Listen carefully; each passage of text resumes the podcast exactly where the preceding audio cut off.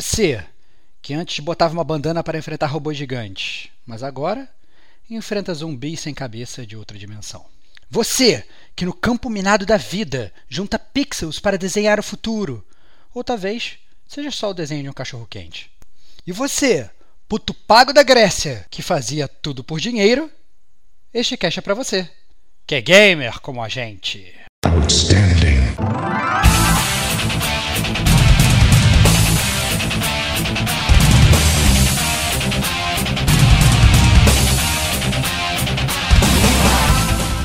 Rodrigo e Estevão. Que são as microtransações mais mal feitas que eu já vi na história do videogame.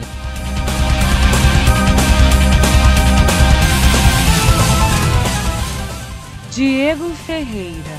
Funciona, sei lá, 90% das vezes, 10% das vezes dá merda.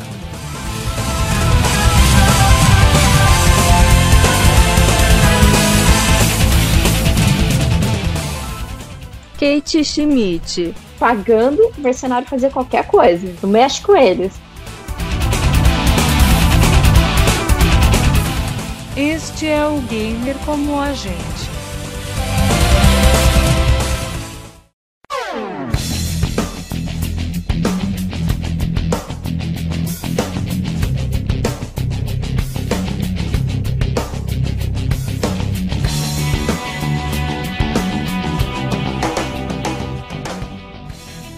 Olá, amigos e amigas gamers, sejam bem-vindos a mais um podcast do Gamer Como a Gente.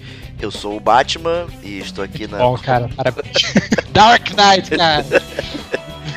Dark Knight mesmo, o Batman barrigudo, bem cansado.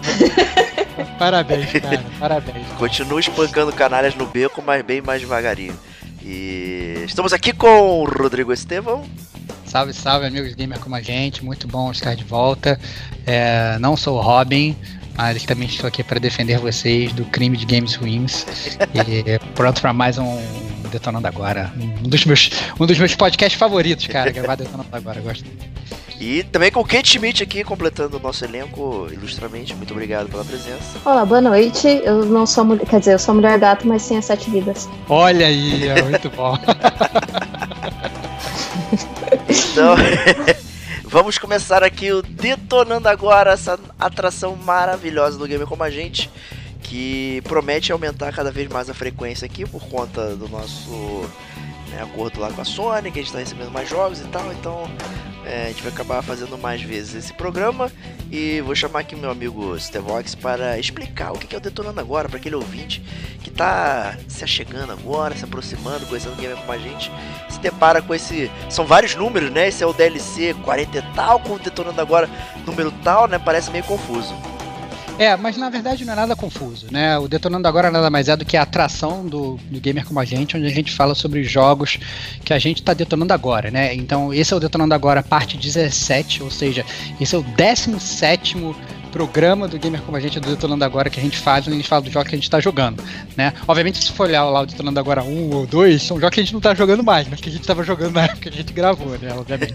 mas é, são jogos, na verdade, que a gente, é, no Detonando Agora, a gente não vai fazer uma análise profunda do jogo, a gente não vai entrar fundo, até porque muitas vezes a gente pode nem ter terminado o jogo, né? É, é um, é um podcast que a gente tenta, na verdade, a gente se policia para não dar spoiler nenhum sobre a história, ou seja, você pode ouvir também livremente, sem nenhum problema A gente vai dar, fazer um ampassando da jogabilidade, um ampassando da história do jogo, como se fosse aquela leitura de capa, para você entender é, do, o que, que aquele jogo e acaba funcionando aí, como o Diego gosta de falar, com uma recomendação ou desrecomendação do jogo, né? Às vezes você escuta, é, que, que nem como se fosse aquele papinho do seu amigo que você encontra na rua e fala, o que, que você tá jogando? Ah, eu tô jogando jogo tal, tal, tal, o jogo funciona assim e tal, e aí você depois daquela conversa pode ficar com vontade de comprar o jogo ou não, né?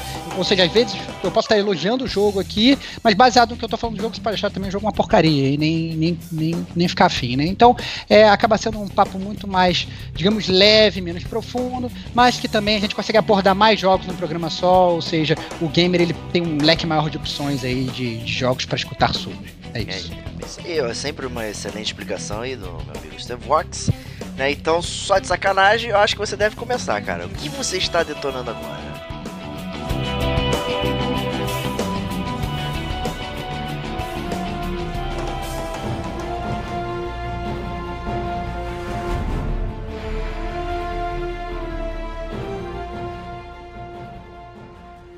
É, primeiro agradecer a PlayStation Brasil que, que enviou pra gente alguns jogos pra gente jogar. Eu tô jogando um dos jogos que eles enviaram, que é o Metal Gear Survive, cara.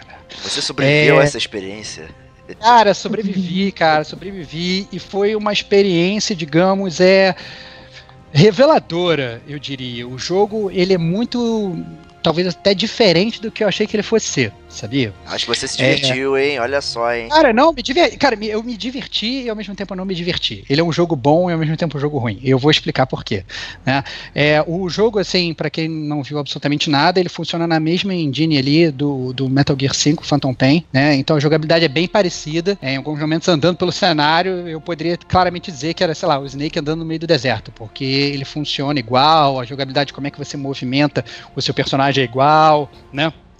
Como é que você mira, como é que você se agacha, esse tipo de coisa, ele funciona igual. Então, se você já jogou o Metal Gear 5 e você conhece a jogabilidade, você sabe exatamente do que eu estou falando. Só que ele é um jogo muito, diria, mais amplo do que é, o Metal Gear 5 em termos de jogabilidade, porque ele envolve várias coisas. É, ele envolve, primeiro, uma jogabilidade stealth, é, que é muito parecido realmente com o do Metal Gear 5, com algumas pitadas de terror até, eu diria. É, é, então tem lugar, momentos que você está entrando num, num, lugar que é completamente escuro, e aí tem um inimigo meio que deitado no chão, e ele acorda e segura teu pé, entendeu? Então, assim, é, é, um, é um stealth que ele funciona igual, você tem que fugir do inimigo e tal, mas ao mesmo tempo ele tem umas pitadas de terror é, que são únicas, eu diria, para a série do Metal Gear, né? Ele tem uma parte do jogo que é de construção de base e é, é quase, digamos, um Sim City, né? Então você você tem que montar dentro da sua base uma fazendinha para você, sei lá, criar, é, é, é, é sei lá, vegetais para você comer. Você tem que criar um purificador de água. Você tem que criar tendinhas para o pessoal do seu time dormir e tal. Então eu sei, por exemplo, que a Kate é muito fã desses jogos de, de, de building, né? Eu sou mesmo. É, pois é, então, eu, eu, até pensei nisso quando eu tava jogando, pensei em você, porque você já falou do Jurassic Park, você constrói um parque, você já falou do. É, do, do um muito parecido com o que você tá falando, que eu joguei um bom tempo, foi How to Survive 2. Quando ele veio é. pro PS4, que ele, é, ele era na né, exclusiva do PC. É muito parecido o que é, você então, tá falando. É, então, você. Não, assim, o, o, modo da base de você construir é assim.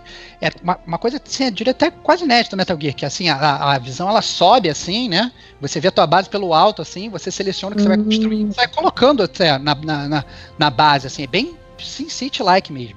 É, e, e, e esse, esse modo de construção de base ele acaba também mesclando com um modo também que não tinha no Metal Gear, que é um modo survival. O jogo ele é todo survival. Então você tem que beber, você tem que comer, né? Senão você literalmente morre. Então a jogabilidade ela funciona assim: você tem, digamos, a sua barra de energia. Digamos que a sua barra de energia tenha 100 pontos, né? E aí, digamos que a tua barra de fome ela esteja em 80 pontos né? Então, digamos, esteja ali é, com 80% da barra, tá, tá a sua barra de fome. Se, sua, se você toma algum dano e a sua, a sua energia ela desce para o nível 50, por exemplo, você só consegue recuperar ela até o nível 80, que é onde está a sua barra de fome. Né? Se você ficar parado, a sua energia ela recupera normalmente. Você não, não precisa usar item para se curar. Se ficar parado, ela, ela recupera. Só que ela só vai recuperar até onde está a sua barra de fome. Então, é, e a sua barra de fome ela vai decrescendo até numa velocidade absurda. Ou seja, então se você ficar, sei lá, com 10% de fome, não adianta você ficar, na verdade, esperando ele se curar, que ele só vai curar até 10% da sua vida, né? E uma porrada vai te matar. Então você tem que a todo momento estar tá caçando e comendo para você sobreviver e, e, ter vida. E bebendo também. Então você a, a qualquer momento você, você, você tem que estar tá bebendo porque a, a, a, água ela funciona da mesma forma, só que com a sua estamina. Então se você quer correr, você tem que estar tá bebendo água, porque senão a tua barra de estamina ela também ela fica capada pela sua sede. E isso na verdade é constante. Então, por exemplo, depois de cada missão, você tem que ou durante até as missões você tem que arranjar lugar para caçar e caçar um animal e ou pegar uma água para depois ficar bebendo, inclusive e comendo durante a missão, porque senão você fica, pode ficar capado no meio da missão, entendeu? É muito frequente isso. Não é uma coisa que você faz no início do jogo depois vai fazer três missões depois. Não, você tem que fazer, às vezes, assim, entre as missões, às vezes durante a missão, porque fica realmente complicado, né? E ao mesmo tempo você tem que se cuidar porque isso também é para parte, essa parte de survival vai também para parte de, de cura do seu personagem. Então, por exemplo, eu no início do jogo, eu vi que, eu, que o personagem estava com sede, e aí ele falou assim: Ah, eu preciso beber. Aí eu peguei uma garrafinha, eu, aí tinha um lago, eu virei falei assim, tá bom, vou beber. Ele falou, a água tá suja, você pode se contaminar. Eu falei, beleza, mas eu preciso de água, porque senão eu vou morrer, né? Aí mas aí você água. fica doente também? Exatamente, eu fiquei doente. E aí eu fiquei doente e eu não tinha item para me curar, de modo que eu fiquei as três primeiras missões de jogo vomitando. Então você imagina você tentar fazer stealth num jogo vomitando, não rola, entendeu? E aí eu fiquei vomitando porque eu não tinha os itens para me curar e, e, anyway, né? É, é uma coisa que é, é complicada. Então eu não, não sabia ainda como é que eu purificava a água, eu não tinha, na verdade, porque é, isso até tem um, um, pouco de crítica, porque o, o, tutorial do jogo, ele demora, é quase, digamos, um tutorial do Monster Hunter. É, a Kate sabe como é, que é aquele tutorial que se estende durante muitas horas. Que, assim, né? é, que não te explica nada e você vai descobrindo aos poucos, né? É, o, o tutorial. Exatamente. Assim, o tutorial do, do, Metal Gear, assim, as primeiras três horas, no mínimo três horas e meia de jogo é de tutorial. Né? A, cada missão você vai recebendo uma coisa nova. Então, é realmente lento. É um início de jogo lento que eu entendo que possa parar muitas, muitas, muitas pessoas. Né? Então, eu falei da, da, do stealth, falei da construção de base, eu falei do survival e também é um jogo de tower defense né? Então, que é, onde, que é simplesmente assim, tem algumas versões do jogo que você faz de single player que são Tower Defense, é, e, e é, o multiplayer também é todo baseado em Tower Defense, né? Tower Defense, pra quem não sabe, é aquele negócio que você tem que defender, digamos, a sua base, e vem vindo hordas e hordas e hordas de inimigos, e você tem que defender aquela tua base para eles não invadirem, né? E aí você, obviamente, você vai craftando tudo e tal. Então, algumas coisas que não funcionam do jogo, né? O próprio stealth do jogo, que sempre foi uma coisa característica do, do, do Metal Gear, ele é um stealth que, na minha opinião, não funciona porque ele é um stealth que não é punitivo.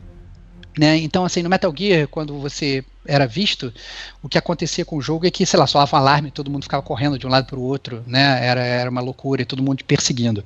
Nesse jogo, se o inimigo que te encontra e você vê, eu nem estou entrando na história ainda do jogo, né, para tentar não dar muito spoiler, mas é, se o inimigo que são os zumbis, eles te, eles te veem, eles nem te perseguem por muito tempo. Então você pode passar correndo, eles vão te ver, eles vão te perseguir por 10 segundos, mesmo assim eles não andam muito longe, eles são muito lentos, e você passa correndo, entendeu? Então é um jogo que ele tem stealth, mas ao mesmo tempo se você não faz stealth, ele não é muito punitivo. Então ele não, não, não funciona direito. O jogo também é muito baseado em exploração de mapa. Então, como na verdade você você não recebe nada no jogo, você, tudo você tem que construir. Então, assim, não imagine, por exemplo, que você vai estar andando no jogo, você vai achar uma luva para você botar no seu personagem. Ou você vai achar um colete à prova de bala. Isso não vai acontecer. É, nem, nem pistola você, você pega. Tudo você tem que pegar os materiais e você tem que construir. Né? É, é, você tem que craftar a sua arma, você tem que craftar o seu chapéu, você tem que craftar tudo. Então é um jogo de, de hoarding, né? Você tem que andar pelo mapa e você tem que ir pegando. E aí você abre aquele mapa e você tá andando, você achou um lago, aí você tem que entrar no mapa, aí você, você vai e você põe lá um pinzinho, como se fosse um stamp e tal, no teu mapa, ó, aqui tem água. Porque às vezes quando você quiser voltar lá, você vai saber que naquele lugar ali do mapa tem água. Entendeu? Ou não, aqui eu achei um animal herbívoro, aqui eu achei um animal carnívoro. Porque depois você pode voltar lá e caçar, porque o negócio vai respawnando depois de um tempo, né? Então, ele é um jogo muito de exploração. Assim, se você é um gamer que você gosta de exploração, esse é um jogo ele é muito focado em exploração, porque você tem que explorar para coletar recursos, é, é, para construir a sua base, para você ter equipamentos, para você fazer a sua missão da história, entendeu? Então é, é, o jogo ele não fala, por exemplo, que você tem que, sei lá, caçar para você ir fazer a missão da história. Você pode fazer a missão da história com fome, mas realmente vai ser muito mais difícil você fazer a missão se tiver com fome, tiver com a sua energia baixa, né? Cara, confesso que eu fiquei cansado aí, me parece é. muitos sistemas diferentes ao mesmo tempo, né? E, e, parece que o jogo não tem uma estrutura específica, nenhum loop de gameplay é, específico, né? Então, o é, que, que, que, eu tô jogando, né? Cara, então você tá. Esse é o ponto. Eu acho que... É, o que, que eu tô buscando, né? É. Qual é a minha busca aqui nesse jogo, né? Então, assim, eu acho que é um jogo que você tá buscando muitas coisas ao mesmo tempo. Isso é por ah, mais overwhelming que possa parecer, né? Aquele negócio né, que tá te consumindo. Ao mesmo tempo, ele é prazeroso. E, e esse é o meu ponto, né? Ele pode parecer realmente muito confuso, mas, por exemplo, eu quando eu tava jogando Fallout 4, eu gastei um tempo montando, sei lá, minha, minha base de comando, e construindo casinha para todo mundo e tal. Achando robô achando é, exatamente achando robô e tal. Então assim e, o, e esses e o Metal Gear Survive ele funciona assim. Se você gosta na verdade por exemplo construir a sua base de você ter um micromanagement ali das suas coisas e de você ele, ele funciona bem como jogo assim né? Ele não é um jogo ruim eu diria. Pelo contrário ele eu, eu me diverti inclusive fazendo mas ele é um jogo que você tem que passar para aquela fase inicial de milhões de tutoriais, porque, por exemplo, no início eu fui aprender a, como é que fazer o purificador de água, sei lá, no capítulo 7, no capítulo 8 do jogo, né? E pra chegar no capítulo 7, capítulo 8, eu já tinha jogado 4 horas, entendeu? E até então, eu tava ou bebendo água suja, correndo risco de me contaminar, ou tava, na verdade, eu achei uma garrafinha de água potável, era tipo, a glória, quando que eu vou beber essa parada? Eu ficava economizando a, a garrafinha, entendeu? Então, ele é um jogo que até para você construir os itens mais básicos, ele é mais lento, eu diria. O jogo, na verdade, ele tem microtransações, né? Isso foi bem decepcionante quando eu vi, que eu não achei que fosse ter. Só que são as microtransações mais mal feitas que eu já vi na história do videogame, assim, porque elas são microtransações não para você, digamos, evoluir o seu personagem. Elas são microtransações para umas paradas muito básicas. Então, por exemplo, se você quer criar um outro personagem. Nossa, esse eu lembro disso aí. Você tem que pagar, assim, você paga tipo, sabe, tipo 9 dólares, 10 dólares e tal. Excelente aí, isso aí. Aí eu quero ter um segundo char. Não, já era, vai ter que pagar. Ah, não, eu quero ter um loadout diferente. É, é uma parada básica, né? De, de uma parada jogo. básica de é, Principalmente se você tá, na verdade, é um jogo de exploração, que você tem que ir para vários lugares, às vezes você quer ter um loadout de ataque, um loadout de defesa, um loadout ah, de... entendi. Entendeu? Então, o assim, próprio é, Metal Gear assim, 5 já tinha o loadout, né? Você escolhia lá como é que você ia abordar as missões, né? E Exatamente. Jogo, jogo de tiro multiplayer também tem loadout, enfim, é um conceito é, é, você até padrão tem, que estão te cobrando, no mínimo aí. É, é, não, assim, você até tem, eu acho que se eu não me engano são três opções de loadout free, mas se você quiser ter mais, você tem que pagar, assim. Então, assim, é uma microtransação que você não tá meio que não tá pagando para ter uma arma maneira, né? Você tá pagando para ter espaço no teu inventário. Você não sabe, sabe é zoado, entendeu? É, é, é, assim, é, eu, eu acho que é uma microtransação que eu acho que eles não pensaram muito bem, assim, né? E, e, ao mesmo tempo, ele não é um jogo ruim na essência. Foi um jogo que eu gostei de jogar, inclusive eu, eu quero, eu já devo ter botado, sei lá, umas 6, 7 horas no jogo, no mínimo. E na verdade, essa parte de, de exploração e de construção tá sendo boa. Tô, eu tô gostando e tal. Tem a parte que também acho que é importante falar, que é o multiplayer, né? Que infelizmente eu joguei menos do que eu gostaria pela ausência de pessoas. Né? Então, hoje, pelo menos, você, você escolhe o servidor que você entra no menu, assim. É, por incrível que pareça, o servidor da América do Sul foi o servidor que eu, que eu achei batalhas mais rápido para poder fazer, o Tower Defense com os meus amiguinhos online que eu, que eu criei. Mas ainda assim, tiveram batalhas que tiveram jogadas que eu fiquei 10 minutos esperando, né, para achar uma batalha. E aí acaba que é complicado, porque às vezes você quer jogar e você está lá parado vendo aquele timerzinho contando. Então, eu acho que é um jogo onde, inclusive, assim, você jogar o multiplayer ele é benéfico para o seu personagem, para a evolução do personagem, você consegue até evoluir ele mais rápido se você fizer um multiplayer, muitas vezes você perde muito tempo só esperando, né, para poder jogar. Até, e até, por exemplo, o, o multiplayer, quando você fala em, em recompensas para o seu personagem do single player, você vai para uma missão, digamos que você termine uma missão, você ganha, sei lá, é, um, um, colete à prova de balas. Esse colete à prova de balas, na verdade, é como se você ganhasse um blueprint dele, né? Quando você volta para o single player, você fala assim, nossa, beleza, ganhei esse colete à prova de balas, ah, então eu preciso de 5 é, Kevlar, preciso de 3 ferro, preciso de 4 madeiras para conseguir. Tem que craftar ele. Só barreira. É. Mesmo. É, você, não, tá certo que quando você faz o multiplayer também, ele também te dá muitos recursos de bônus, né? Mas, por uhum. exemplo, os itens para você equipar no seu personagem, você ainda assim você tem que reconstruir eles no single player, né? Você ganha esse blueprint, inclusive com características melhores do que o que você construiu no normal. Né? Você ganha perks extras porque, por ser um item do multiplayer, mas ainda assim você tem que reconstruir ele. Então, ele é um jogo que não é aquele jogo que você vai pensar, ah, vou jogar um jogo rápido. Eu não acho que é um jogo rápido, pelo contrário, é um jogo para você aprofundar ali algumas horas e, e, gastar um tempo ali jogando jogando com calma, né? A questão é, é eu devo jogar esse jogo ou não? Gastar esse tempo Cara, aí? calma, calma, já vou, vou, vou chegar. Tô, tô eu sei que eu tô me alongando mais. É, não, eu, eu, eu, vou, eu vou só me alongar pro último. Assim, começou bem, eu tava bem interessada no começo, agora eu tô começando a ficar meio. Não, não, não. Então, assim, é, então, assim, para falar do último ponto que eu não falei ainda, que eu acho que é um ponto principal, principalmente quando a gente fala de Metal Gear tá? É a história do jogo. Porque eu não achei que o jogo fosse ter um single player, essa é a verdade. Quando eu for jogar o jogo, eu achei que o jogo fosse ser um jogo aventura multiplayer, online. Com, é. Praticamente todo online, né? Eu Mas também é imaginei é... isso, né? Pelo, é. Pelos trailers dava a entender essa parada mesmo. É, tipo, ah não, em frente Eu achei que fosse quase um MMO o jogo, sinceramente. Mas não é. O jogo não é. O jogo ele tem uma, uma um single player de, eu diria até grande, cara. Deve ser no mínimo umas 25 horas de jogo, assim. Nossa 20, 25 horas se você ficar fazendo assim, as side quests, tem muita side quest também, né? É, se você ficar fazendo side quests, Eu acho que deve, deve ter ido barato umas 20 horas de jogo. Se você ruxar, você vai fazer mais 8. Mais 8, 10, sei lá. Mas eu, por exemplo, fiquei parando pra fazer side quest e tal. Eu só acho que não sei qual capítulo eu tô. Eu presumo que eu devo mais ou menos tá na metade do jogo. Eu acho que o jogo deve ter mais de 20 capítulos, se tiver por aí. É, mas eu acho que é, é. Eu já joguei aí, né? Uma, um bom punhado de horas, mas eu fiquei fazendo multiplayer e tal. Então eu acho que é um jogo grande. Mas falando da história, é, é uma história assim. louca. O, ele se passa, na verdade, é, no, no, mundo do Metal Gear 5, e aí é, descobre-se que existe uma realidade paralela ao, ao, mundo do Metal Gear 5. É, isso é descoberto, na verdade, na, na, Guerra do Vietnã. Foi a primeira aparição onde uns zumbis apareceram no meio da Guerra do Vietnã. E aí o pessoal ficou pesquisando e descobriu que tinha essa realidade paralela que é da onde vinham esses zumbis, né? Isso é pra o enredo do Doom, isso aí, só que em Marte, né?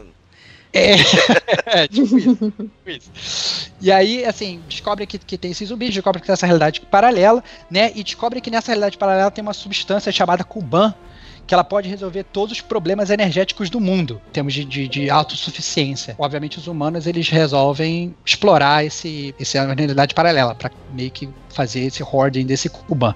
Né? Eles mandam um time lá e de, sei lá, de milhões de soldados super equipados. Esses soldados, eles, eles desaparecem, né? Eles, sei lá, morrem, e você não sabe muito bem o que aconteceu. E você, que é cupincha do Big Boss, você que é tido, na verdade, como um soldado, você é recrutado para fazer uma missão solo, que afinal, né, super lógico, mandamos 20 caras, todo mundo morreu, vamos mandar um cara só, porque a probabilidade, né, dele resolver os Todos os jogos do Metal Gear são isso, né? O cara sozinho resolveu tudo. Exatamente. Aí ele resolve mandar um cara só que é você para tentar descobrir o que aconteceu é, com a missão, voltar com informações, é, fazer, usar esse Kuban. Esse Kuban, inclusive, ele é, ele é usado para tudo no jogo. Você usa ele para craftar você usa ele para dar level up no seu personagem, ganhar skill novo. Você usa ele, inclusive, para você é, converter ele em oxigênio. Porque em vários momentos do jogo você tem que entrar numa parte que eles chamam de Dust, né? Que é o nevoeiro, que é uma parte onde o mapa fica bloqueado e tal, e é onde estão os melhores itens, é onde estão muitas missões da história. É, e aí você, você tem um counter de oxigênio, né? Você tem que botar uma máscara, e às vezes o oxigênio está acabando e você troca Kuban por oxigênio. né? Você meio que compra oxigênio no meio do jogo, né? Pra poder sobreviver. Então, é, é, é uma história muito louca, assim. Os personagens, pelo menos do início, né?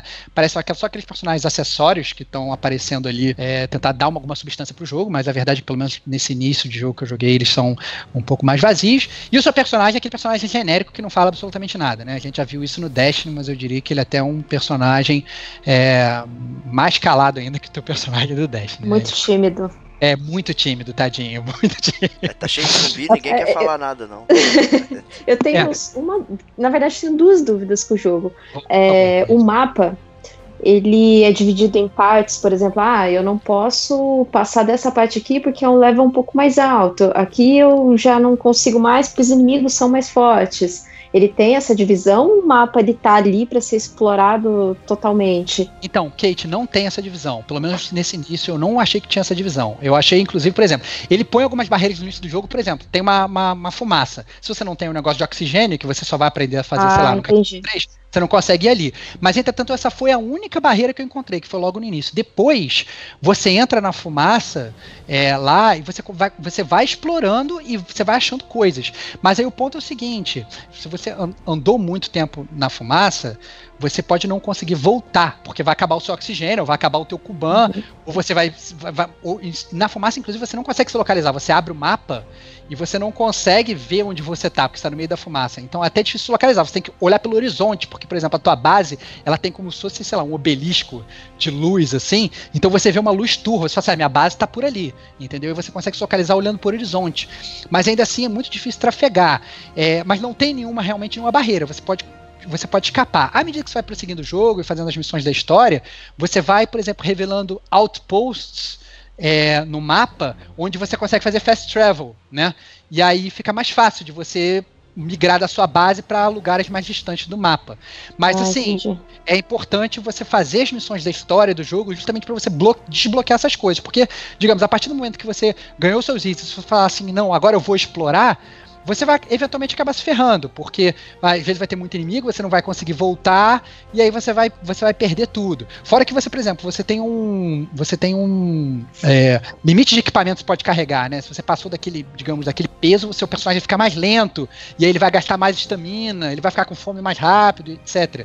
Então, é, é, é, sempre bom você poder ter alguma forma rápida de voltar, voltar rápido para sua base, né? Porque se você começar a andar, andar, andar, pô, cá tem um bando de coisa. Agora como é que eu vou voltar? Eu não tenho oxigênio, eu tô gordíssimo, porque eu tô, sei lá, né? Eu tô cheio de coisas carregando aqui, eu tô super pesado. Como é que eu faço? E aí fica meio difícil. Ele é um jogo que te estimula a explorar, isso eu acho muito legal. Por isso que eu tô falando, não é um jogo ruim. Ele, nesse sentido, ele foi muito bem projetado. Ele te estimula a explorar, mas ao mesmo tempo ele te dá aquele fator do cagaço de pô, não posso explorar muito, porque como é que eu vou fazer para voltar? O que é que tem ali? Pode aparecer realmente um inimigo que é, pode ser mais poderoso do que eu, né? Então, por exemplo, é, é, eu cheguei numa missão do jogo onde só tava aparecendo sempre o mesmo inimigo e tava tranquilo, né? O inimigo tem level, é, só que é um, é, é, assim, eu fui andando, andando, andando, mas era um level que sempre tava meio que pareado com o meu né? Eu sempre conseguia matar todos os inimigos. Até que eu cheguei numa missão da história onde apareceu um inimigo gigantesco, que claramente, ó, acho que deve ser tipo o último boss do jogo, é, que não dava para matar, entendeu? Dá pra ver, não. Esse é tipo uma parada em proporções de, de King Kong, assim, de Godzilla, gigantesco. Eu falei, ah, não dá para enfrentar esse bicho. Eu vazei, corri, entendeu? Instinto de sobrevivência. Então, assim, é um jogo que estimula, respondendo a sua pergunta, é um jogo que sim tem um mapa totalmente aberto, só que ao mesmo tempo é interessante você ir fazendo as missões da história para você poder trafegar para esse mapa com tranquilidade. Cara, esse jogo ah, tá me cheirando de recomendação, mas fala aí. Né? Cara, é um jogo então, que baixou muito de preço, né? Tem essa cara, dificuldade de encontrar pessoas, né? Nem todo mundo tá jogando até por conta de como a Konami vendeu o jogo, né, para as pessoas e tal. Então, o que, que você pode falar aí do, seu veredito? Eu, meu veredito final é o seguinte: se você é um fã de Metal Gear e você vai comprar o jogo como Metal Gear, não vale a pena. É uma de recomendação. Eu acho que é um jogo que, apesar dele ter a engine do Metal Gear, ele não funciona como Metal Gear e ele não é um Metal Gear tá? Eu acho que a história pode ser até tão louca quanto a do Metal Gear, porque volta e meia o Metal Gear tem ficado meio maluco nas histórias dele, né? É, os personagens são mais vazios e realmente ele não funciona bem. Entretanto, e aí, se você esquecer que o jogo é um Metal Gear, e se você quiser fazer um jogo de realmente exploração de mapa, de farming, de survival, ele é um jogo que ele funciona bem, porque o gameplay dele não é um gameplay ruim, é o gameplay do Metal Gear. O gameplay, se a gente voltar lá a escutar o podcast da gente do Metal Gear 5, a gente elogiou bastante o gameplay do Metal Gear. Né? Verdade. Né? Então, assim, ele é um gameplay que ele funciona bem, né? Ele, você tem aquele senso de que você está construindo alguma coisa. Você vai construir, você vai vendo a tua base melhorando, você vai vendo as pessoas que você, na verdade, você vai encontrando ao longo da história, você vai recrutando para sua base, trabalhando na sua base. Ah, não, vou botar esse cara aqui para trabalhar na, na, na, enfermaria, vou botar esse cara aqui para trabalhar na, na, horta, vou pegar esse cara aqui e vou botar para trabalhar na defesa e tal. Então você vê aquele ecossistema da tua base funcionando, e ele é um jogo que funciona muito bem. Se você é um cara que, que, que, que gosta, por exemplo, de jogo de Tower Defense, ele é um jogo maravilhoso. E ele é tenso, assim, você jogar a parte multiplayer, que assim, eu posso ter demorado 10 minutos para entrar numa partida, mas depois que entrou, Todas as partidas foram muito divertidas. Me diverti muito assim jogando. Seria até legal ter mais gente conhecida jogando para ir trocando ideia, porque foi realmente muito divertido. E às vezes você, você tem que realmente trabalhar em time. Se você estiver jogando sozinho, você não consegue zerar o mapa. Entendeu? Todo mundo tem que, tem que, ah, não, vou construir aqui as defesas, as bases. Enquanto isso, você vai tentar pegar os inimigos por trás. Enquanto isso, nesse mesmo cenário que eu tô protegendo aqui, você vai fazendo side missions para conseguir pontos pra gente, pra gente poder, sei lá, conseguir comprar uma metralhadora, entendeu? Pro time. Então, assim, é uma coisa. É um, é um jogo muito, muito dinâmico e nesse sentido eu acho muito divertido. Então, ao mesmo, ao mesmo tempo que é uma dica recomendação o jogo, o jogo é uma recomendação, porque depende muito do que você gosta. Como eu falei no início lá, é um jogo bom ou um jogo ruim. Ele é um jogo que ele é um, eu diria, um péssimo Metal Gear, é, mas ao mesmo tempo ele é um ótimo jogo que eu não imaginei que eu fosse achar, de exploração e de, de sim, né, de você construir. Né? Se você gosta de construir base, gosta de, dessa parte de survival, de sobrevivência, com certeza você vai construir, gostar aí do Metal Gear Survive. Isso aí, justíssimo. Então, né, é, entendo como queiram, né, dependendo do seu estilo, o jogo pode ser bom ou não para você. Tá num preço ótimo aí nas grandes lojas de magazine, né, 20 reais em média, dá pra achar aí É, então, Metal Gear De graça, na verdade. É. Não, é, é, de graça, assim, assim, digamos, se comparar por 20 reais, que jogo você hoje compra por 20 reais? Então, eu acho que, sinceramente, é, é uma oportunidade, né, cara? Assim, se quiser entrar... Tá valendo? Então tá valendo, tá valendo pagar. É, é 20 reais, eu acho que 20 reais... Pô, 20 reais é. Você não compra nem a pizza hoje em dia, né? Você vai comprar pizza por vai comprar pizza brotinho, você vai gastar mais de 20 reais. Aí, bem ou mal, você vai ter 20 horas de, de, de, jogo, né? Por mais que às vezes você possa achar um jogo ruim, cara, é um jogo de, de 20 mango, né? Assim, eu acho que comprar no lançamento ele, sei lá, por 200 reais, não vale né? Mas eu acho que é um jogo, principalmente se você conseguir uma galera para jogar, junta uma galera, junta seus, sei, seus, seus, seus três, mais três amigos, entendeu? Todo mundo tira 20 reais do bolso, vocês compram o jogo ao mesmo tempo, inclusive podem jogar o multiplayer ao mesmo tempo, do caralho, entendeu? Eu recomendo, acho maneiro, entendeu? Agora, sei lá, se você, ah, não, sou um fã de Metal Gear, quero ver uma história digna do Snake, quero fazer um stealth, lá, lá, lá, lá, lá. Não é isso que você vai achar no Metal Gear Survive. Justíssimo. Isso aí. Bom, prosseguindo, prosseguindo agora, é, vou dar a palavra pro, pro Batman do Gamer Como a Gente, Diego Batista Ferreira, que ouvi dizer que vai trazer um jogo secreto, inclusive não quis revelar qual jogo que ele está jogando, secretamente no Invisível há mais de 30 horas, segundo ele. Então, fiquei com a minha curiosidade aguçada. Diego Batista Ferreira, por favor, me diga que jogo você está detonando agora.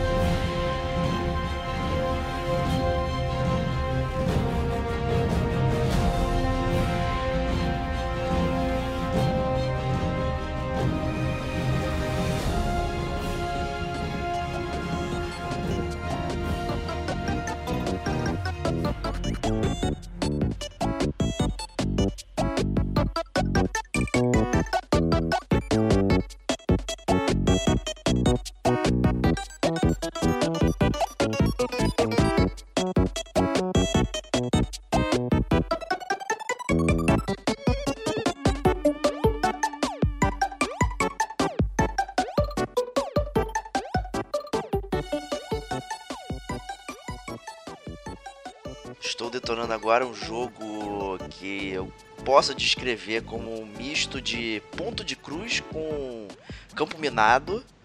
Nossa! É, é um jogo de Nintendo Switch, é um jogo de puzzle e ele se chama Picross S2. Olha é um aí, cara. Já meti mais de 30 horas. Não meti sozinho, na verdade. Venho jogando sistematicamente com a Adriana, minha esposa. E a gente tá viciadíssimo nesse negócio. Toda vez que a gente tem um tempo livre, a gente liga o videogame. Vamos fazer um. Só mais um, só mais um. E aí a hora vai passando. Quando a gente vê, já estouramos lá meia-noite, uma hora da manhã, jogando. E é muito bom. A gente gosta bastante de joguinho de puzzle, assim. E ele tem uma hora bem, bem relaxante, né? Quando você entra em The Zone, assim, as coisas vão fluindo muito bem. E então, chamando assim de ponto de cruz, por quê? Né? Porque ele é um grid, né? então ele tem quadradinhos, né? ele começa 5 por 5 né? então são cinco linhas na horizontal na, e na vertical, né? formando aí um quadradão.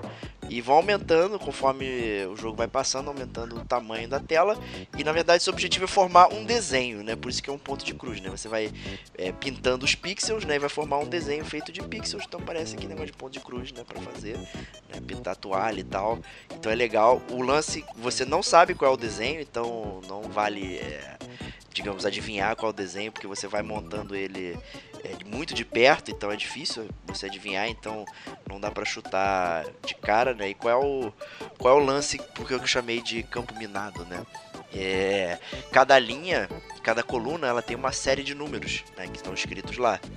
E esses números estão numa ordem. É, e essa é a ordem que você deve pintar cada quadradinho né, na sua respectiva linha ou coluna. Né? Então, se você tem uma linha que está escrito 4 e 1, né, quer dizer que você tem que pintar 4 quadradinhos em sequência e depois um quadradinho em sequência né, sozinho. Né? Não necessariamente Nossa. precisa vir. É pulando, pulando uma casa. É, você pula uma casa. Você né? pode pular X casas que for. Você pode pintar os quatro primeiros quadrados com quatro, depois ter pular mais cinco casas e pintar um, né? O, o, lance não importa muito bem, né? E com isso você vai montando. Como é que. Pergunta, tem várias perguntas, cara. Tem várias perguntas. Cara, cara, como é que você descobre se você errou e acertou e se a sua figura tá ficando certa ou não?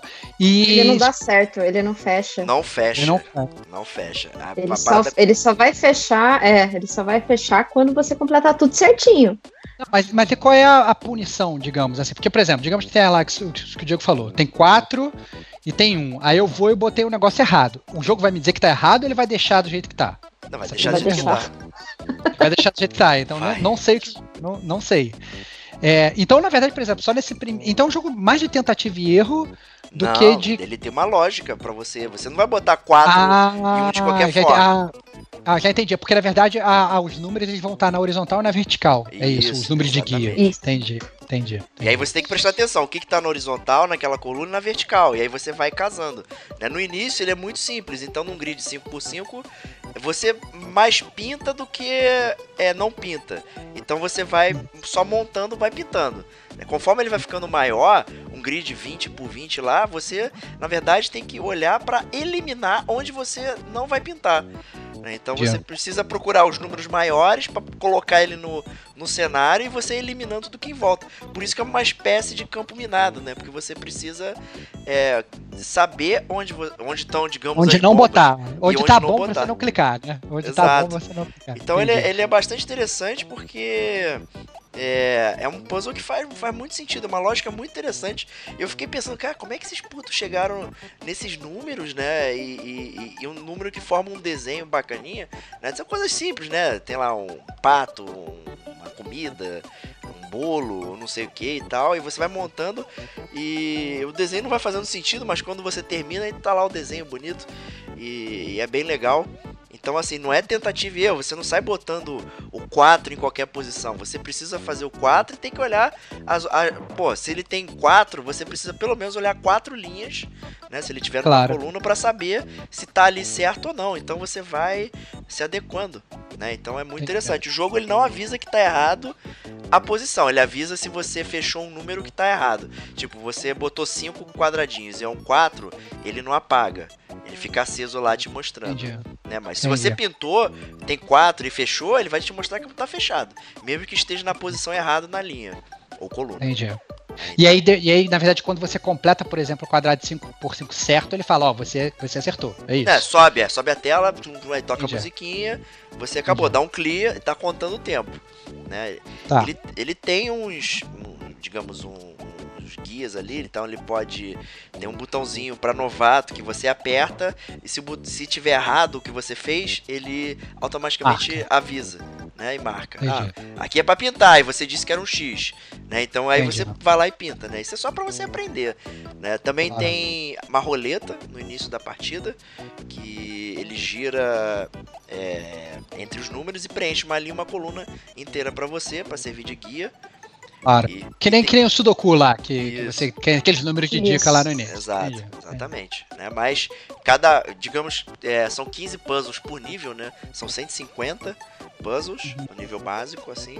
E o último sempre é sem assistência, então você não tem nenhum tipo de assistência. Você tem que jogar ele do zero, e são os mais difíceis. Né? Você tem direito a um check mistakes né, por, por partida, né? então você pode usar para mostrar onde está errado e tal. Mas ele é bastante desafiador, bem interessante. E, e, conforme você vai liberando, resolvendo os puzzles, ele libera um outro que é um puzzle gigantesco, só que ele é fracionado em mini puzzles. E aí você vai formando uma figura é, grandona e tal, bem maneira. Bem legal. Entendi. É como se fosse então, um quadro, né? Isso, exatamente. É. Não, tem uma outra pergunta fundamental que eu achei que você não explicou. Você falou aí no início que você está jogando com sua esposa, Adriana. É, mas o jogo ele é de dois ou vocês dois jogam olhando para a tela usando um controle só? Como é que funciona essa parte um, de, de Cada um joga com um controle. Ah, é? Então, é. então calma aí, pô. Então eu tô lá preenchendo lá a minha linha, aí vem, vem uma meu múltiplo sei lá, a pessoa com quem eu tô jogando pode, pode ir lá cagar e desfazer o que eu Pode, acontece direto. Entendi, entendi, entendi, Ou então a gente vai raciocinando muito rápido. Os, a gente tá meio no indezone, então a gente olha a parada, já, já sai pu, pu, pu, pu, apertando tudo. Né? E tem horas que a gente fica meio tonto, que um cruza a tela passando e o outro vai lá e tal, dá umas confusões assim. Mas, é, em geral, a gente trabalha junto ou em quadrante. Ó, tu fica, ó, trabalha aquela linha ali, eu vou pra cá e tal, a gente vai. Entendi. Trabalha as últimas 10 linhas, eu trabalho nas 10 primeiras, assim. Exato, porque aí a gente não precisa ficar olhando a mesma coisa. Né? Então não fica os dois focados. A gente vai juntar as forças para ir resolvendo. Só que a gente vai conversando. Ó, olha o que eu tô fazendo aqui nessa linha aqui. Vou fazer isso por causa disso, e isso vai afetar você que tá mexendo lá em cima. né? Então a gente vai se juntando e vai trabalhando.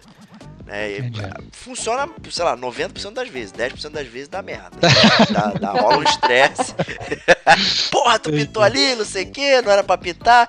Porque qual o lance? Quando você pinta a, o quadradinho, ele pinta com a sua cor. Player 1 é azul, player 2 vermelho. Mas quando você dá o X, não diz quem foi.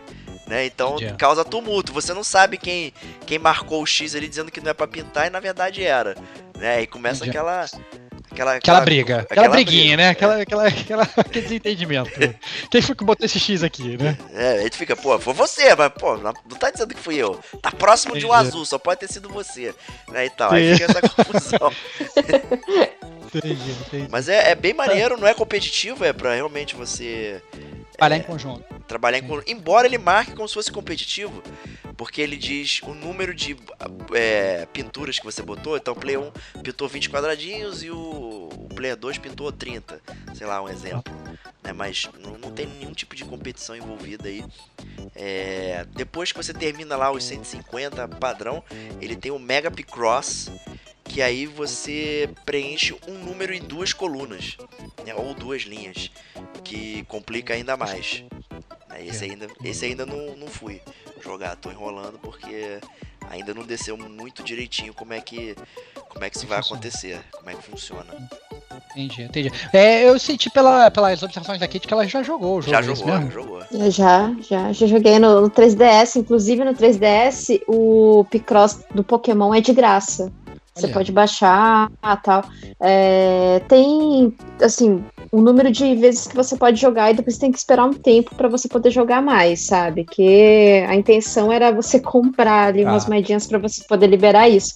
Só que com a progressão você consegue liberar e jogar assim infinitamente, quantas vezes você quiser, por tanto tempo você quiser, é, de acordo com a progressão. E também tem o do Zelda. Só que o do Zelda você só consegue baixar o, joguinho do Picross se você tiver pontos do Clube Nintendo, My Nintendo. Se tiver acho que 100 moedas de ouro lá, você consegue baixar o, o Zelda no, do Picross. E para quem não tem pontinho, também dá para comprar no Mercado Livre. Tem gente que, que vende lá no Mercado Livre a 20 reais. Cuidado, eu super recomendo, cuidado. eu adoro Picross, eu adoro. É, cuidado, né? Cuidado Exatamente. Mercado Livre. É, não sei, não ser engrupido, né? Por alguma parada. Exatamente. Não, é legal, legal, gostei. Então, é, obviamente, né, Diego, ficou jogando 30 horas, é uma super recomendação, né? Com certeza, é maravilhoso. Eu achei legal é, jogar com alguém assim. Em geral, é, puzzles, né? Você acaba sendo um, um passatempo solitário, né? É, e a gente conseguiu dividir aqui é, essa parada. A gente sempre teve esse costume, né? A gente costumava jogar Sudoku juntos e tal, é, palavra cruzada. A gente tava também, algum tempo atrás, na mania do Scrabble. A gente até chegou a comprar o tabuleiro para jogar, porque no, no telefone não tava funcionando direito, né? no, no aplicativo. E aí o dicionário era tudo maluco, ele dava ponto pra palavra que não existe e tal, era uma porcaria. Falei, então vamos comprar um tabuleiro físico e a gente joga. Então a gente sempre gostou de ter essas paradas assim, mais cabeça e tal, que dá pra dividir. O Picross é, é realmente uma boa adição. Também para jogar sozinho, é bem legal. E, e é bastante desafiador. E é muito legal quando você saca qual é a do jogo e ele rola aquele negócio do Indezone mesmo que eu já falei, cara. Você vai pintando, pintando, tudo, tudo, é muito fácil. Você sabe, porra, esse aqui é o X, ele pinta e não sei o que, tudo se encadeia. É, é fantástico como o, o, design do, do puzzle é, é, interessante, é muito legal. E recomendadíssimo. E per e pergunta assim, ele tem. É, a Kate jogou para 3DS, você jogou para o Switch. É jogo exclusivo da Nintendo ou tem para outras plataformas? Tem para celular, essas coisas ou não? Como é que. Vocês sabem disso? Pelo que eu me lembro, só para Switch, cara. O Picross S2 é. só saiu para Switch. É, eu. eu, eu também, é só Nintendo. Eu, é, eu entrei aqui no, no, no, no iPhone aqui, digitei Picross na loja, apareceu Picross Luna.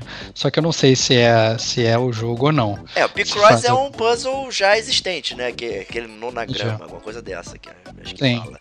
É, só que esse é, é desenvolvido especificamente pro, pro, pro Switch, né? É tipo o Tetris, né? O, a brincadeira do Tetris, né? Ele, ele é um conceito que qualquer um pode fazer aí, né?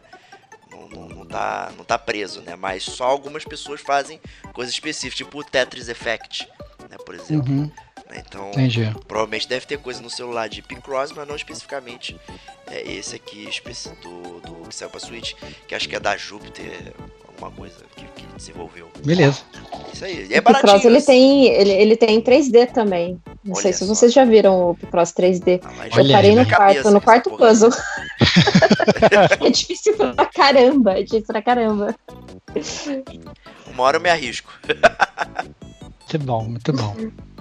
É, então, continuando aí agora com o Detonando Agora, depois dessa super recomendação do Diego, eu venho falar aí pra digníssima aí, do, do Gamer Como a Gente, Kate Schmidt, por favor, diga pra gente que a gente tá curioso, o que, que você está detonando agora.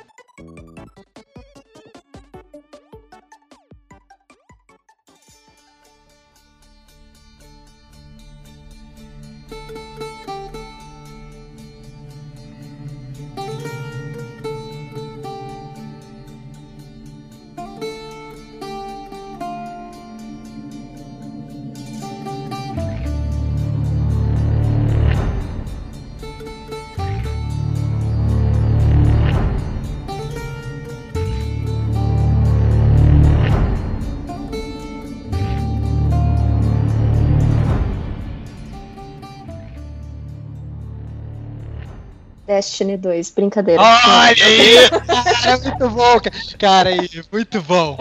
Ah, não, Olha, não, isso não. acabou, acabou. O jogo que nós É, pronto, acabou, né? Não precisa mais. Há dois anos eu tô detonando Destiny 2. muito bom. Não, é Assassin's Creed Odyssey. Olha lá. Eu até escrevi a, a respeito, assim, uma pequena análise lá no, no, no site, para quem tiver curiosidade, dá uma passada lá e é uma leitura bem rápida. Mas, assim, no geral, eu gostei, eu gostei bastante do jogo, sabe? Super me surpreendeu, porque para mim esse Assassin's Creed do, da Ubisoft foi um último suspiro, viu? Foi um último, último do último suspiro mesmo. E ele se passa ali é, na, na guerra entre Esparta e Atenas. Então, assim, o, o jogo, ele não fala muito a respeito do, do credo assassino, sabe? Que tinha com o Ezio, que tinha com, com o Connor no Black Flag. Ele é o, o na, numa linha histórica, ele é o primeiro jogo. Ele é o primeiro ali dos acontecimentos, né? Que seria, acho que é 431 a.C., que é durante que foi essa guerra aí que durou acho que uns 15 anos. E então, por ele não, não ser voltado no credo assassino, então não tem essa coisa de tipo, é, ah, o, o, personagem que eu tô controlando, ele faz parte da, daquele credo, então ele tem aquela, é, aquela lâmina, né, oculta, ele tem todo aquele. Lá, Isso, isso. Então, ele não, não, não é puxado muito para isso. Nesse, usando esse sentido ali da história, foi que o, o pessoal do, os criadores ali do, do jogo sentiu um pouquinho mais de liberdade para poder deixar o player é, fazer suas escolhas, né? Porque exclusivamente nesse, é, excepcionalmente nesse, você consegue é, fazer algumas escolhas durante os diálogos, durante a, as suas ações nas quests, na side quest, que pode pode assim fazer muita diferença lá para frente no futuro do, do, do, do, andamento do jogo e até em algumas side quests assim que se você faz algumas escolhas você consegue ver essa, esse tipo de escolha refletido em alguma outra side quest mais para frente sabe isso daí ficou muito legal isso ficou então, muito bacana então, eu tenho duas perguntas para você, é, inicialmente. Então, a primeira é só uma constatação. Então, aparentemente, esse é Assassin's Creed, menos Assassin's Creed de todos até agora. Né? Já que não tem toda essa ligação ali. Isso, é, ele não tem toda essa ligação. Inclusive, ele é, ele é antes do Orange, porque o Orange, que é no Egito, ele é o começo do, do, do, do credo, credo, né? Do credo. se formou o credo. Isso, ele é antes. Cruz credo, Esse na verdade. É. eu sabia, tava só esperando o Diego se manifestar. Eu tava quietinho, veio me irritar falando do Assassin's Creed Odyssey. Mas não, o cast não, é sobre isso. Não, não, mas assim, mas assim a, a, então vem a minha primeira pergunta é, pra Kate, né? O que que faz desse jogo um Assassin's Creed? Né? Porque, por exemplo, eu falei do. Metal Gear Survive, se você pegasse e mudasse o jogo do Metal Gear Survive pra, sei lá, Survive in the Dust, cara, ia cair super bem e você sustentava o jogo sem chamar ele de Metal Gear, entendeu? Inclusive, uhum. seria até mais justo com o player. né? E, e, aí eu te pergunto, por que que esse jogo ele ainda é um Assassin's Creed? Ou se ele é ainda um Assassin's Creed, ou não, assim, na verdade é tudo tão livre, tão modificado, que você ainda sabe ali, porque ainda tem, sei lá, um personagem que se move igual, ou não sei se ele escala que nem ele escalava nos outros. Não, não, é, não, ele escala, ele, ele escala, faz o parkour, só que assim, a, a batalha tá bem diferente. A batalha tá muito diferente, não é aquela coisa que você chega batendo nos inimigos, você consegue lutar com três inimigos, quatro inimigos, você não consegue. Você toma muita porrada. Inclusive no começo do, do jogo, eu senti muita dificuldade. Eu falei, gente, não é possível que eu tô morrendo com um soco de, um, de qualquer boneco. Eu tô morrendo até atropelada pelo cavalo, sabe? Então, assim, morria muito fácil. E engraçado, quando você chama o cavalo, ele foge de você também. Olha. Eu morria muito fácil. Aí, aí é Bugsoft. E, é, Bugsoft. Inclusive, também, antes do primeiro patch de atualização, o jogo ele, ele simplesmente travou de uma maneira que eu tive que desligar o, o console duas vezes, ligar de novo. É, assim, foi um mega crash. Mas foram quatro patches de atualização até então. E respondendo sua pergunta, o que faz dele um Assassin's Creed é toda a história, assim, o, o principal da história é uma peça, um que assim você consegue. É que se eu falar muito, eu vou dar muito spoiler. Não, sem spoiler, sem spoiler. Mas tem aí, tem aí, tem um Assassin's Creed na história, assim. Tem, é... tem, tem, exato, sim, tem. Tem uma. Porque antes de, de se formar todo o credo, né? É, lembrando que sempre no, numa história ali do Assassin's Creed tem um, um paralelo do temporal do, do que está acontecendo hoje, tipo em 2000, exemplo, em 2018 do que aconteceu antes. Então sempre tem uma cientista ali que está viajando no tempo pelo DNA lá para conseguir pistas do que aconteceu, do que como que aonde que se escondeu certos artefatos ali que são muito importantes pro, pro credo, senão artefatos que o, os inimigos do, do, do credo que do, do Odyssey seria o, o culto, né? É, tá atrás e você tem que esconder e você não pode deixar cair em mãos erradas, sabe? Então a história é muito voltada nisso, assim, tipo, eu preciso proteger aquele artefato porque se, o, se cair na mão do inimigo é, pode modificar toda a história, isso pode modificar tudo que aconteceu no mundo e pode dar uma catástrofe, assim, sabe? Então é, é mais ou menos nesse sentido, sabe? Mas, por exemplo, o seu personagem você é um mercenário, que no jogo você é chamado de Mistius, né? Foi muito bom você dado esse gancho, porque na verdade é a segunda pergunta que eu tinha para te fazer, assim. É, sempre foi, foi muito ventilado aí no, no Assassin's Creed é, Odyssey, quando ele lançou, que ele ia ter uma escolha que era inédita na série, né? Você ia conseguir escolher o sexo do seu personagem, ia poder jogar ou com, ou com um personagem masculino ou com um personagem feminino. E, uhum. e assim, primeiro eu queria saber é, com, com que sexo do personagem você jogou, já tem uma suspeita, é, mas eu queria saber qual foi aí a sua percepção, se você percebe que na verdade se aquilo influencia na história ou no contexto de alguma forma. Porque até eu entendo, por exemplo, se você for voltar lá para 431 a.C., como você falou, eu presumo inclusive que as mulheres, infelizmente, eram tratadas de um jeito muito diferente nessa época, né? Então não sei, por exemplo, se tem algum impacto disso no jogo, como é que na verdade essa mudança de sexo ela afeta a série e a continuidade do jogo? É, eu joguei com a Cassandra, claro, personagem feminina. Não, não influencia você escolher entre o Alexius ou a Cassandra, assim, a história é a mesma.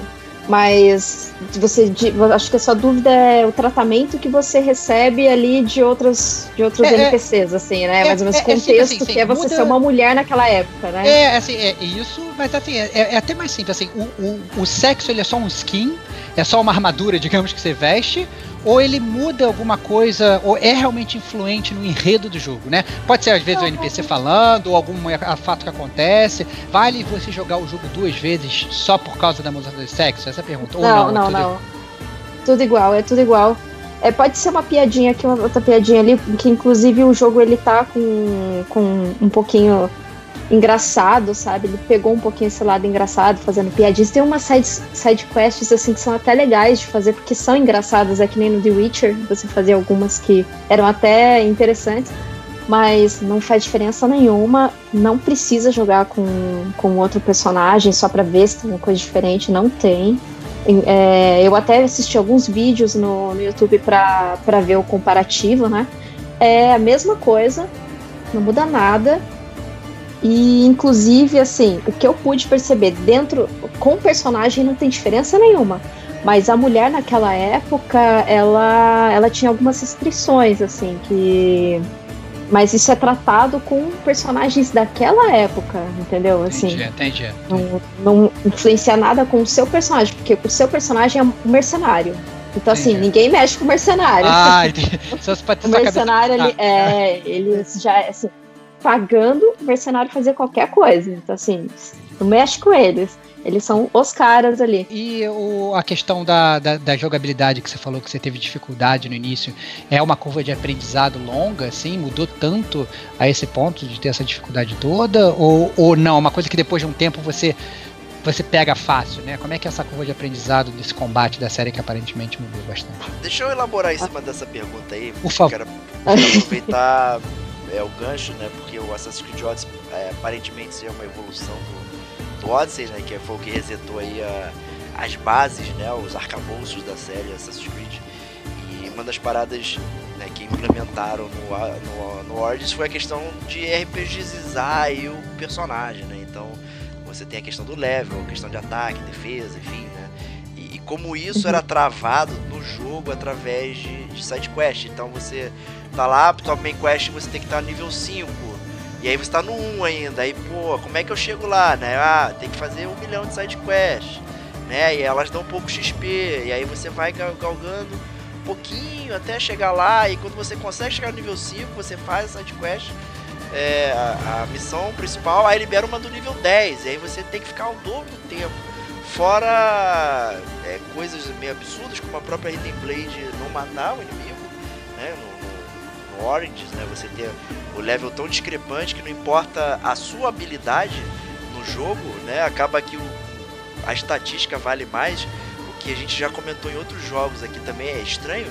Quando você tem um jogo baseado em estatística, né? E, e mas ele leva a sua habilidade em conta, o que que vale, né? Tipo o Division, né? Aquela minha parada de brincar de dar headshot, mas minha arma é uma bomba, como se eu tivesse acertado cabelo do cara, né? Não a cabeça. Né? Nem faz diferença, né? É, então é bem, é bem curioso, né? E, e o próprio é, Ubisoft usou muita microtransação, né? Um jogo bastante lotado de microtransação, inclusive para melhorar os seus atributos, armas, aumentar XP, ganhar dinheiro, né? Que é um dinheiro é muito raro, né? Ele não vem é, estilo Final Fantasy, você mata um bicho e cai lá 5 milhões de dinheiro acaba resolvendo coisas mutantes. Então como é que eles trouxeram isso é, pro Odyssey? Porque para mim era tipo a pior parada do Orange de todos os tempos.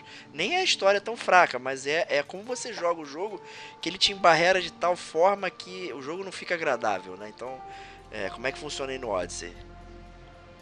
O Odyssey, a história, é, a história principal, a história da personagem, a, toda a jornada de, é, entre aspas, herói da personagem ele segue nivelado com o seu level. Agora, essa, essa parada que o pessoal falou, não, olha, você precisa grindar para você chegar num level tal para fazer missão tal, é porque assim, quando na progressão do jogo, é, de main quest, abre umas quatro.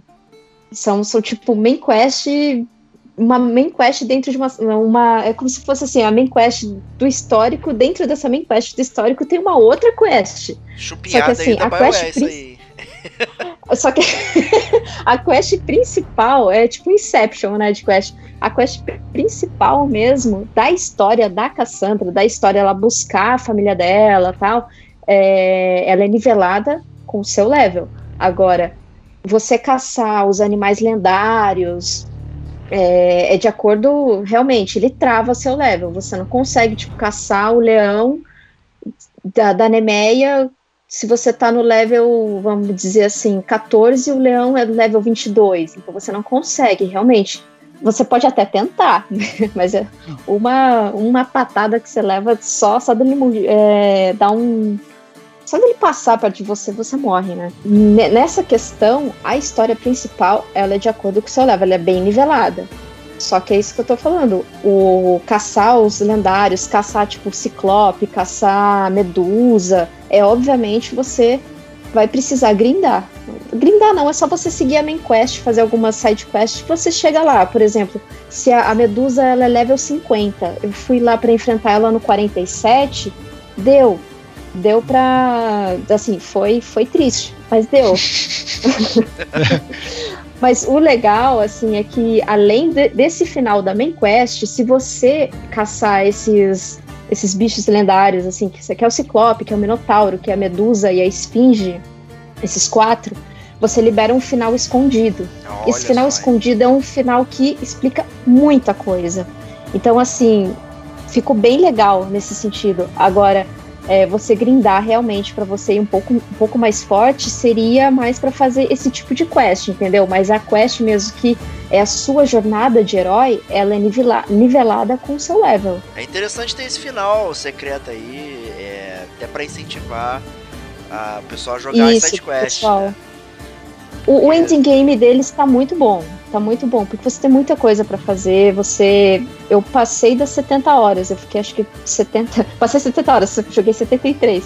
Mas eu gostei tanto assim do, do, do Odyssey que eu comprei a Season Pass, cara. Eu, eu comprei a Season Pass. Olha comprei, lá, hein? Eu comprei agora em dezembro já vai, já tá primeiro capítulo da, da DLC. Inclusive depois eu vou escrever lá pro pessoal se realmente vale a pena.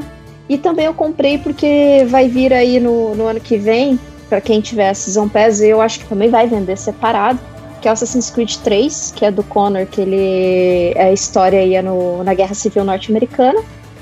E com a Eve, que também é um paralelo aí dessa. É tipo um spin-offzinho ali do, dessa. dessa que, que é no, no, no, mesmo tempo de história que é do Connor, né? Que é do Assassin's Creed 3. Só que o dela é em Nova Orleans. É o Liberation, e dele, acho né? que é na Pensilvânia. Isso, Liberation, isso, isso.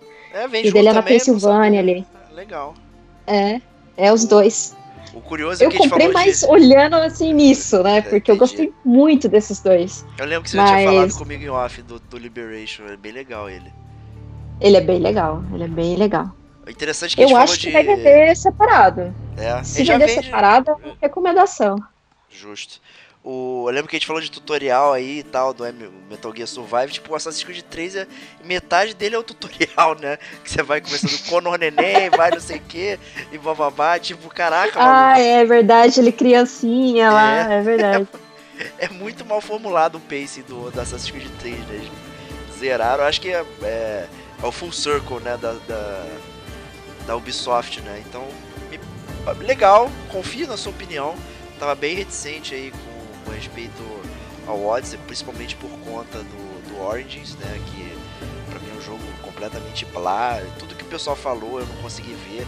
Tipo, até falar, ah, as sidequests são relevantes e tal, você vai querer fazer. E pra mim não fazia sentido o personagem dentro do mundo e tal, enfim. É, isso eu acho que pode fazer no podcast separado. E parece uma evolução e, e me parece que evoluiu tanto, né, que apesar de você ter falado que existem ligações, né, com o Credo, não sei o que, talvez não precisasse, né? A gente podia ter feito uma franquia nova aí com É, eles poderiam né? ter feito. É. Eu, eu concordo, eu concordo. Não que assim, não, não seja ruim e tudo mais, mas assim, pelo, pelo que eu lembro também do Black Flag, ele não era tão ligado ao credo, né? Ele. Não, só não. depois que ele teve uma. uma, uma link, linkaram ele, que ele é o vô do Connor do Assassin's Creed 3. E o personagem, né, do, do, do, meio do jogo que você encontra no, no presente, né, e tal. E, pô, isso, isso, é verdade. Acho que é, spoiler, é a única explicação. Estou dando assim. spoiler de um jogo que não tá no detonando agora, é isso? Maneiro vocês, hein? Desculpa aí, Marcelino. é porque o Assassin's Creed, ele, ele é muito, muito linkado, né? Inclusive, o que eu já tinha dito para vocês, o, essa, essa liberdade de escolha do diálogo, liberdade de escolha do, dos acontecimentos que podem que, que pode ocorrer ali no, no jogo, é por conta dele não, não tá tão ligado ao credo assassino, porque o credo assassino ali já não, não existia ainda. Ele foi existir depois, lá no Egito e tudo mais. Então por isso que eles tiveram essa certa liberdade. Inclusive, armadura, armas, você consegue upar de acordo com o level que você tá. Então, se você gosta de alguma armadura, de alguma arma, e você ganha uma outra, ah, mas eu vou usar a outra, porque a outra ela tá um level maior tal. Não, você pode continuar com aquela sua mesma build e é só você ir upando. E o up ele é de acordo com o level que você tá, entendeu? Isso é legal, porque no você Origins ele, ele, incentivava você a ficar trocando. Apesar de ter esse level up da, da, da armadura ou arma que você tinha, era muito caro. Valia mais a pena você ficar trocando. Ah, dropou um cajado, beleza, agora usa o cajado. Pô, agora tem um machadão, vamos de machadão. Né? Você acaba que não, não foca em nada, né? O jogo ele é muito solto.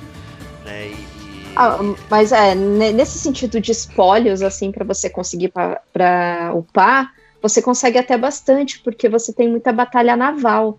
Tem inclusive muita side quest naval.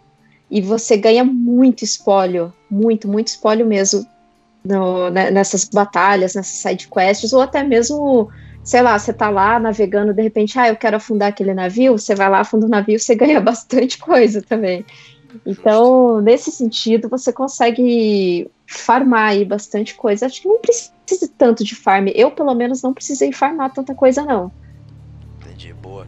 É uma coisa que a Ubisoft sempre foi legal, né? Apesar de tudo e todas as críticas, é, são as representações históricas daquele momento e tal. Sempre foi muito divertido isso. jogar nesses ambientes, né? muito melhor do que ficar aquelas cenas ridículas no presente e tal. E ainda bem que, que isso foi né, diminuindo ao longo Foi reformulado, é, é, isso foi bem reformulado. No Odyssey você encontra bastante personagens, assim, é, bem famosos, né? Tem o Pitágoras, tem é, Péricles, que era o, o, líder governante lá de Atenas, além desses, desses dessas criaturas lendárias que eu já tinha dito, né? Você encontra bastante, é bem legal. Sócrates também, tem uma side quest de Sócrates que é muito engraçado. Então é, é, é, bem legal. Eu, eu, pelo menos, gostei. Me surpreendeu bastante, me surpreendeu bastante. E após umas 5 horas de, de gameplay, você já tá falando malaca para tudo. O que, é, o, que, o que é malaca? O que é malaca? Malaca é, por exemplo, é um, uma expressão, por, uh, digamos assim, acontece alguma coisa, a gente fala, pô, cara, ao invés de falar, pô, cara, é malaca. Entendi, tipo, não acredita, é uma expressão de surpresa, sabe? É, é. é muito engraçado. Pô, é, show de bola. Eu, é, eu acho que então é uma super recomendação aí, né? Eu acho que, assim, eu já tinha inclusive falado aqui no Gamer com a gente que eu tava, que eu tava esperançoso desse último Assassin's Creed, não sei porquê, né? Mesmo com o pessoal falando mal do Origins aí, eu tava esperançoso, eu acho que realmente pode, pode valer uma jogatina boa aí. Estou comprando é, esse só... aqui, inclusive. Olha. Olha lá, cara. Eu, eu, agora que eu ia falar para vocês esperarem um pouquinho, porque a Ubisoft sempre baixa e o, o, Assassin's, o Assassin's Creed depois de uns 4, 5 meses. Pô, tá 133 chegam agora. Aí a... É, tá mais tá barato. 133? 133 Sério? Black Friday. Acaba hoje, na data da gravação. Eu ia falar agora que se tiver, até 130 reais é pra pagar. Olha aí, ó. Tranquilamente, ia falar ah, não, agora. então não, é 133. Mas tá 133, né? É, tá. Então... então não dá, tá? Não dá, não dá. Não, vou comprar, tô comprando. Edição standard, olha lá. que eu sou pobre. Olha lá, cara, olha lá. O Diego é muito fácil, cara. O Diego é muito fácil, cara. Não Ué, pô. Mas eu, não é pra isso o, o Eu espero que a Ubisoft não, é verdade, cara, mas eu acho, depois dessa. Mas, mas eu acho muito fácil que, que, que, o Diego é assim, é instantâneo, cara. Você fala com o Diego, ele compra no mesmo minuto, cara. Esse jogo é bom, tá bom, tô comprando agora. comprando. Não, porque eu tenho não, severas olha, críticas Na hora que você começou a falar do, do Metal Gear, eu tava quase comprando, que eu até pesquisei quanto que tava. E o Diego falou 20 reais. Cara, Nossa, 20 reais? É, é agora. É, é, isso que eu não falo, cara. 20 reais, pô, eu acho que vale total. Acho que vale total. 20 reais um jogo e tal, vai, vai te entreter por tantas horas. Eu acho que, que acho que foi, foi um gamer com a gente detonando agora de recomendações, né? Isso aí, foi excelente. Muito obrigado aí, Rodrigo Estevam, pela sua recomendação de, de Survive. É sempre um prazer aqui. É, mais uma vez aí deixar os agradecimentos aí à PlayStation Brasil, que, que nos ajudou aí, mandou o jogo pra gente pra gente dar essa resenhada. Isso aí. Kate, muito obrigado por me convencer que Assassin's Creed Odyssey merece uma chance. Obrigada a vocês pelo convite. Eu espero que a Ubisoft me dê um jogo aí, ou o próximo Assassin's Creed, né? Depois de ter vendido o jogo pro Diego. Olha lá! eu agradeço também, Estevam, que me deixou muito curiosa com, com Metal Gear, porque eu gosto desse estilo de jogo, eu gosto de montar acampamento, tá? Essas coisas. E também o, o, Diego por ter feito essa propaganda do Picross, que eu acho que é um jogo muito legal, é um jogo simples, um jogo muito bom. Legal. Excelente. Então é isso aí, um Detonando Agora maravilhoso. Muito obrigado a todos. Ouvintes, comentem, deixem aí suas sugestões também, se curtiram o que a gente falou. É, a gente se vê na próxima semana. Um grande abraço e até lá.